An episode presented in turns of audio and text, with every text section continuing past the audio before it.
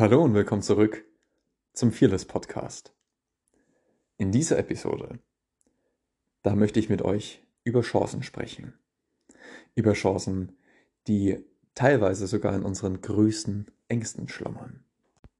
Was ist das größte Problem mit unserer Angst? Vorsicht, Spoiler-Alarm.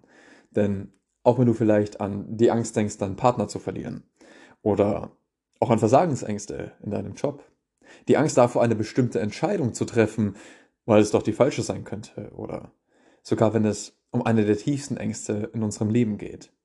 Die Angst vor dem Sinnverlust unseres Lebens. So kann ich dir sagen, dass es um keine dieser Ängste geht. Auch nicht um kleinere wie die Angst vor der nächsten Stromabrechnung zum Beispiel. Ja, worum zum Teufel geht es denn dann? Was ist denn nun das größte Angstproblem? Ganz kurz und knapp, das sind wir. Genauer gesagt, unser Bezug zur Angst, weil wir denken, wir sollten sie nicht haben. Aber Ängste zwingen uns dazu, zu wachsen und uns mit ihnen zu beschäftigen.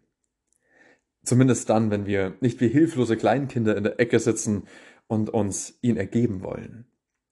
Und auch nur, wenn wir Ängste zulassen, dann können wir auch die Stärke entwickeln, mutig zu sein.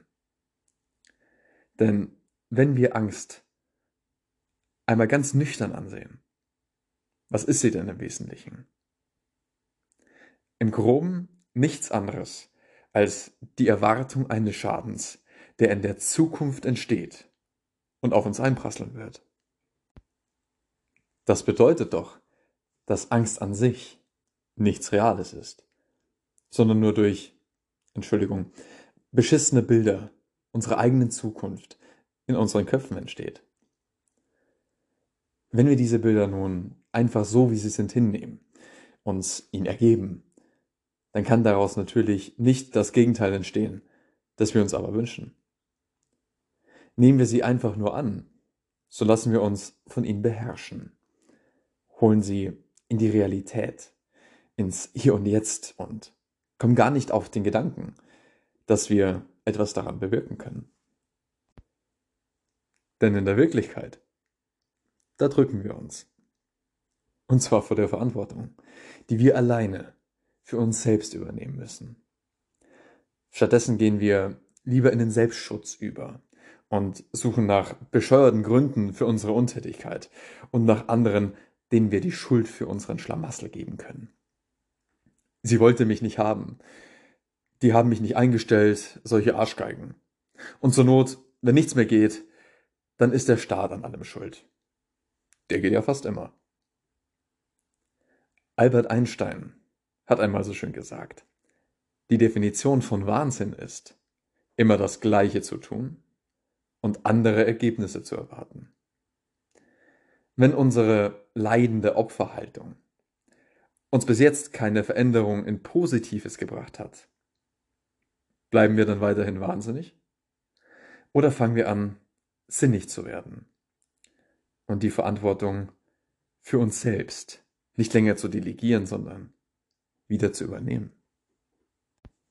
Kann das schwer oder schwierig werden? Ja, natürlich kann es das. Doch genau das macht den Unterschied von den Menschen, die ihre Zeit auf dieser Erde mit Leben füllen, zu den seelischen Leichenträgern, die lediglich ihren Emotionskadaver durch Raum und Zeit schleppen. Denn genau deswegen gibt es ein eigenes Wort, das das Zurückholen von Verantwortung innerhalb der Angst beschreibt. Und dieses Wort lautet Mut. Mut ist niemals der einfachste Weg. Aber es ist der, bei dem am Ende deutlich mehr für uns herausspringt. Ob es der Mut ist, deinen Traumpartner anzusprechen, damit ihr endlich zusammenziehen, heiraten und 36 Kinder kriegen könnt. Der Mut, in ein bestimmtes Finanzkonzept zu investieren, damit du später deine Schulden ausradieren kannst, mehr Zeit für die Dinge übrig hast, die dir im Leben am wichtigsten sind und denen, die dir die ganze Zeit gesagt haben, dass du dich damit unglücklich machst, zeigen kannst, wie es geht. Oder auch der Mut, deinem sadistischen Chef die Meinung zu sagen, damit er dich endlich rauswirft und du dir den Job suchen kannst, den Job finden kannst, den du wirklich machen möchtest. Und Vielleicht hast du durch unser kleines Gedankenspiel gerade die wichtigste Grundvoraussetzung für das Aneignen von Mut erkannt. Das nämlich ist der Fokus.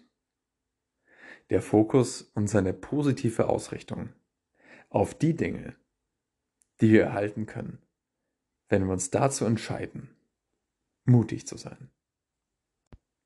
Vielen Dank, dass du auch dieses Mal wieder mit dabei warst. Wenn du Fragen stellen möchtest, grundsätzlich mehr erfahren oder generell Kontakt zu mir aufnehmen möchtest, dann findest du mich auf Instagram, auf LinkedIn.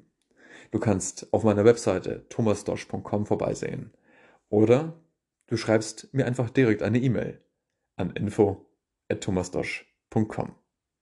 Bis zum nächsten Mal. Ich freue mich auf dich.